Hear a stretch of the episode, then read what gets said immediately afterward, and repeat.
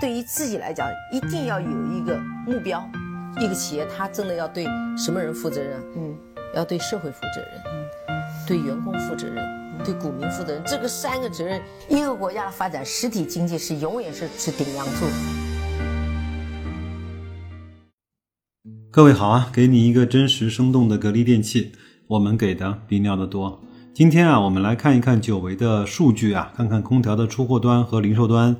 在六月份，包括上半年的一些数据情况怎么样？我们来看一看，是不是像很多人讲的一样，格力呀、美的呀要爆雷了啊？那我们来先从数据入手啊，待会儿我们再来讲我们的观点。先来看空调的出货端啊，六月份呢内销的降幅是扩大的，就是说整个六月份内销的负增长是有点扩。前 TOP 四的品牌集中度提升了二点一个。百分点这个数值呢，其实从去年一八年一直在关注这个数据以来，前三位、前四位的集中度一直在提升。根据产业在线的披露啊，二零一九年的六月份，空调行业实现产销量同比分别下滑百分之十和百分之八，产量下滑更多，销量下滑的比较少。其中呢，内销下滑百分之七点八，出口呢微微增长百分之一点三。从整体上半年来看，空调产销量略降百分之零点九和一点五，就是整个和一八年基本上是持平吧。那其中内销呢是持平，外销呢受北美订单的前移影响，下滑了百分之三点八。其实原因呢，每个人都很清楚，今年整个受厄尔尼诺气候的影响呢，入伏以来高温天气并不多，包括南京。一直到了七月二十一号左右，才有了三十四度、三十五度，呃，或者是更高以上的天气。包括我看华南也不是特别的热。包括有时候呢，看新闻联播，以前呢，我们都会说全国进入了蒸煮模式，进入了酷暑的模式，包括要防火啊，包括要防一些涝灾呀。今年来看，这种新闻会比较的少啊。重点公司呢，上半年格力、美的、海尔、奥克斯的内销增速。为格力呢是负的百分之三点六，美的呢是正的百分之二十二点九。我相信这个数据出来之后，很多人对格力呢会捏一把汗，对吧？海尔呢是负的十四点四，也是负增长的。奥克斯呢是百分之四点五，其中格力呢在四到六月份三个月内销出货是下滑的，控制出货的意图是比较明显的。美的整体促销的效果超预期。奥克斯呢，在双寡头的夹击下，高速增长的态势呢，基本上是停止了。从出货端的市占率来看，上半年美的的内销市占率从百分之，啊，就是提升了四点六个百分点，到了百分之二十五，从二十一点几到了百分之二十五，这个上升，讲心里话还是比较凶猛的。格力呢，略略降了一点三个百分点，到了百分之三十二。这个数据，白老师本人是相对比较。关心和有点担心的啊，那奥克斯呢是百分之十二，海尔呢是百分之十，那所以这前四家继续在挤压后面的那么多的品牌。再来看一看空调的零售端啊，六月份线上线下的增速是比较分化的。当然，我们都知道六月份有六幺八嘛，那库呃渠道的库存呢进入了去化的周期。根据中医康啊线下数据，六月份空调零售额和零售量同比下滑百分之六点九和百分之四点二，降幅环比呢大幅收窄。五月份的这两个数字呢是负的百分之十四和负的百分之十五。那天猫数据、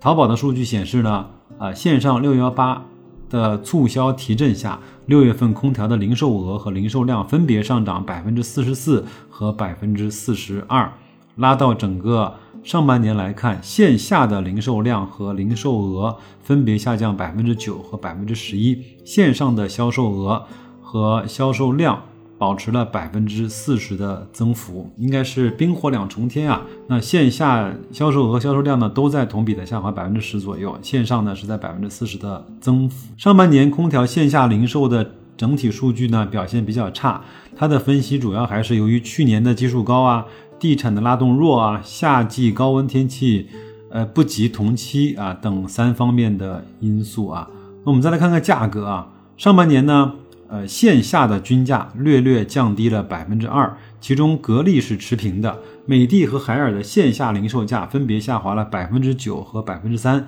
这个百分之九对美的来说真的不是一个好现象，因为现在如果在成本没有大幅度降低的情况下，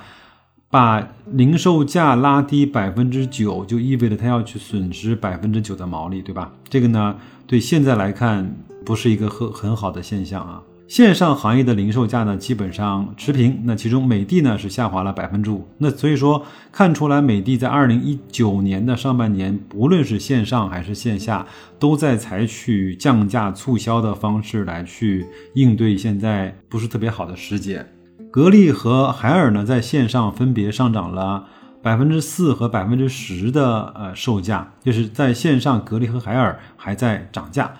最后呢，来看一看渠道库存方面啊。根据产业在线的数据，截止到二零一九年的五月底，空调的累计库存在四千九百八十一万台，其中呢，渠道库存为四千零七十五万台，渠道库存环比下降了百分之零点七五，就是五月份整整体比四月份的库存总量还有所下降啊。但是绝对值啊，高出了二零一五年的峰值的水平。二零一五年呢，我们都知道那个时候呢，也是一个库存量非常的大。呃，那个时候的峰值水平呢是三千六百八十二万台。那渠道库存销量比呢是四十九，低于一五年的峰值百分之六十三啊。什么意思呢？就是渠道里的库存和销量的相比，它是一个百分之四十九这样的一个比值。整体风险呢是可控的啊，这就是无无论是中医康还是产业在线给的一些上半年，包括六月份的一些数据。从这个数据看来，我们不是说唯心的一定要去说格力就是世界上最好的公司，不会，就是它的市场在保持了呃不是那么高的增长，或者是说整个格力呢在市场份额有所丢失。我们先暂且认为这些数据都是。呃，靠谱的都是真的。那它确实是表现出来了一定的颓势，但是我们也知道，就是不可能有一个行业是永远增长的，对吗？也不可能有一个公司是永远增长的。包括如日中天的茅台，在很多的时候也是会有很大程度的下滑，包括它的估值、它的股价、它的净利、它的出货，都有了很大时间的下滑。但是我想说的是。这一个月或者是一个季度或者是上半年的数据，它其实不足以表明，呃，整个行业或整个公司它就由一个正常的运营转变到了一个破产倒闭或者是整个开始变坏的一个边缘。我觉得从这方面来看，它还。嗯，不具备啊。另外呢，我们也都知道，空调它是有一点点周期性的行业。当然，你如果不愿意跟它一块儿去度过它的周期，你可以在周期的末端把它给全部的抛掉，在周期到底的时候，你再去把它给接回来。但是说起来容易，做起来难。我们也不知道它哪一天已到了周期的顶端和到了周周期的底部，对吧？那在雪球呢，有一朋友。呃，写了一个文章啊，他说有很多白马公司可能会面临着二季报或者是半年报会出现暴雷。那我只是把他描写那个美的和格力的部分呢，跟大家去分享一下啊。我们来看一看这里面有没有道理，或者说有没有什么一些逻辑的失误，或者是他讲的是不是应该被我们所接受啊？我们首先保着虚心的态度。他说，美的和格力呢，爆雷的概率在百分之六十以上。那我把这个爆雷啊，把它善意的翻译成业绩不达预期，好吗？那其实真正的爆雷就有点像康德新啊、康美药业啊，啊，包括像獐子岛啊，还有像啊新城控股啊，这个是标标准准的爆雷。但是我觉得像美的和格力这样的。我们都知道，都清楚，它的公司质地不会发生根本的变化的时候，它的预期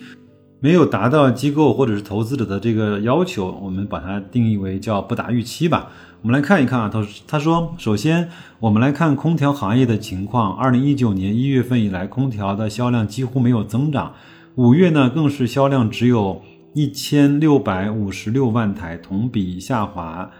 百分之六点九，但是呢，我看过更多的数据，五月份的销量在一千六百五十万台，就是破千万的月份，其实这个二零一九年的五月份还是一个全部历史数值的次高点，它并不是只有，而应该是说已经到达了一千六百五十六万台啊。不论内销还是外销都有所下滑。同时，考虑格力举报奥克斯的事件，今年上半年空调行业确实堪忧啊。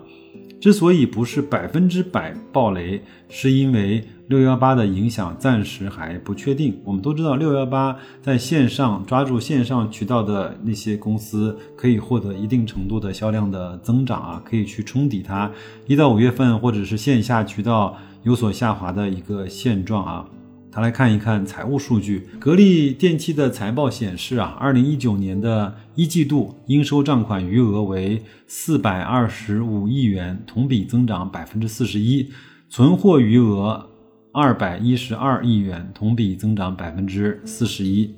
同期呢，预收款的余额一百零二亿元，同比下降百分之十七。那一季度呢，营收。营业收入增速只有百分之二点四五，当然我相信他没有写上去，或者是不愿意写上去的是啊，二二点四五是没有扣非的，扣非之后也还是一个比较高的数值。很明显，应收账款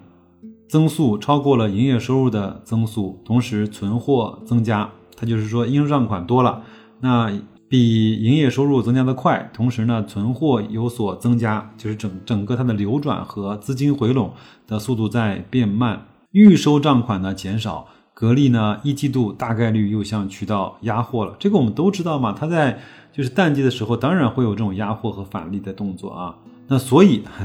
二零一九年 Q 二利润暴雷的概率为百分之九十九，大概率为同比的负增长。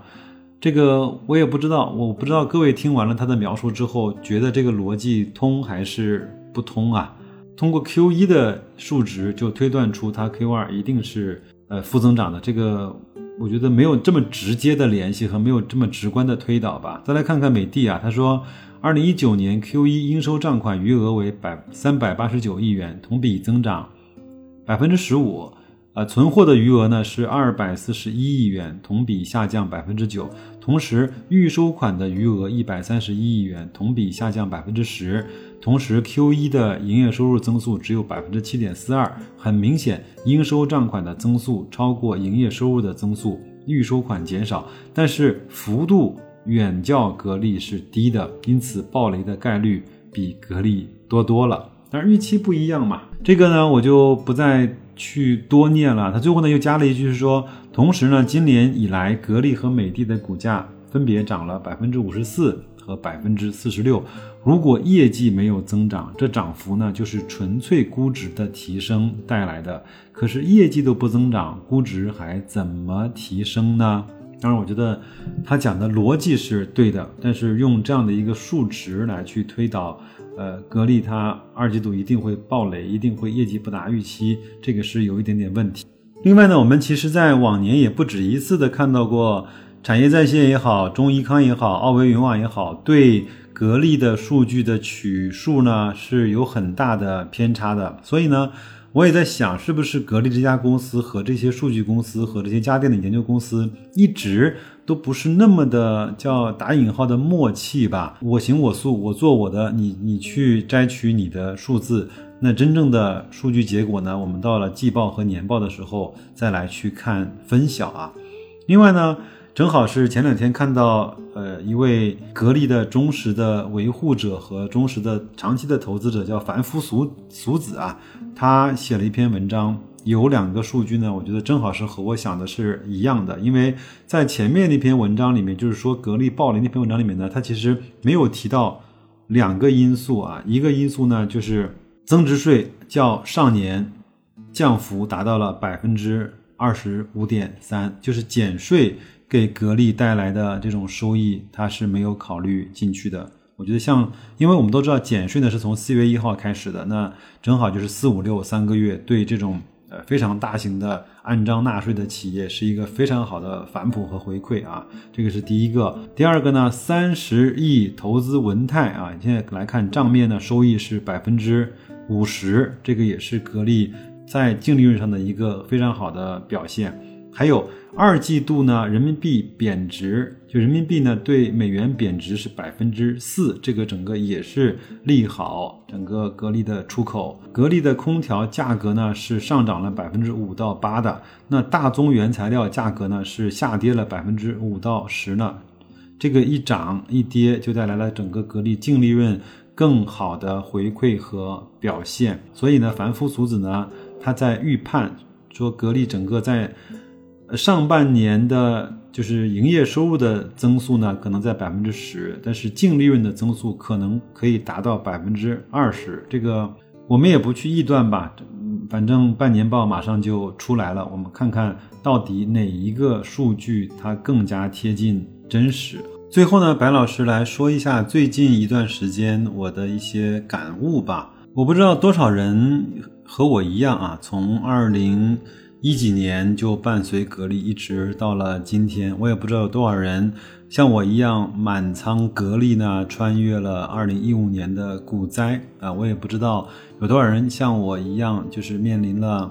格力股价的几乎是腰斩。还有长时间的停牌，也经历了二零一七年不分红，所有这样的事情走过来之后呢，你才会知道，如果不经历过这些真实的风浪，不经历过这些真实的波动，你就很难对你所持有的公司有更深的理解。哪怕你持有过一百家公司，每当出现任何的风吹草动，你都离它而去的时候，你永远没有办法建立起来和这个公司真正的。连接啊！前面我又给我小孩呢一块儿来看《阿凡达》。《阿凡达》如果他不和那个他骑那个大鸟有真正的连接，他是没有办法去跟他去沟通、去控制他的。另外呢，我们也很难知道我们自己的这种承受的底线到底在什么地方。我们都习惯了在自己的舒适区待着，但是我们都不习惯跳出舒适区，在自己的这种未知区或者是挑战区去尝试尝试。那个区域待惯了之后，我们很难就再让自己有更好的承受能力，甚至说有更好的理解能力。在投资方面来说，前面我也看到很多人在雪球上呢发帖在抱怨啊，说十五个交易日那个。格力呢有十二个是在阴跌的，这个怎么办？我觉得不用那么短时间的来去看一家公司股价的这种变化，每天跌个百分之零点几就把你跌的成如此地步了吗？我觉得这个的心态，或者说你在这个上面花的时间太多了，应该把你的时间放在如何去提高自己，应该把你的时间放在如何的去更加全面的去研究一家。公司这样就对了。我们依然老调重弹啊，问一问自己，格力公司现在是不是要面临破产了？它的产品是不是被大众所抛弃了？它的董事长和管理团队有没有在内部兴风作浪，在内部去侵蚀整个股东的利益啊？那它的估值是不是已经高的离谱了？那是不是我们就不再需要空调这个产品了？那如果这些问题你都问过自己之后，它有可能每家公司都会面临这样的风浪和飘摇，没关系，我们跟他一块儿去，呃，坚持过来，风雨之后大概率它就一定是彩虹，对吗？那就这样吧，祝各位投资愉快。科创板来了，我们继续进入看戏的模式啊。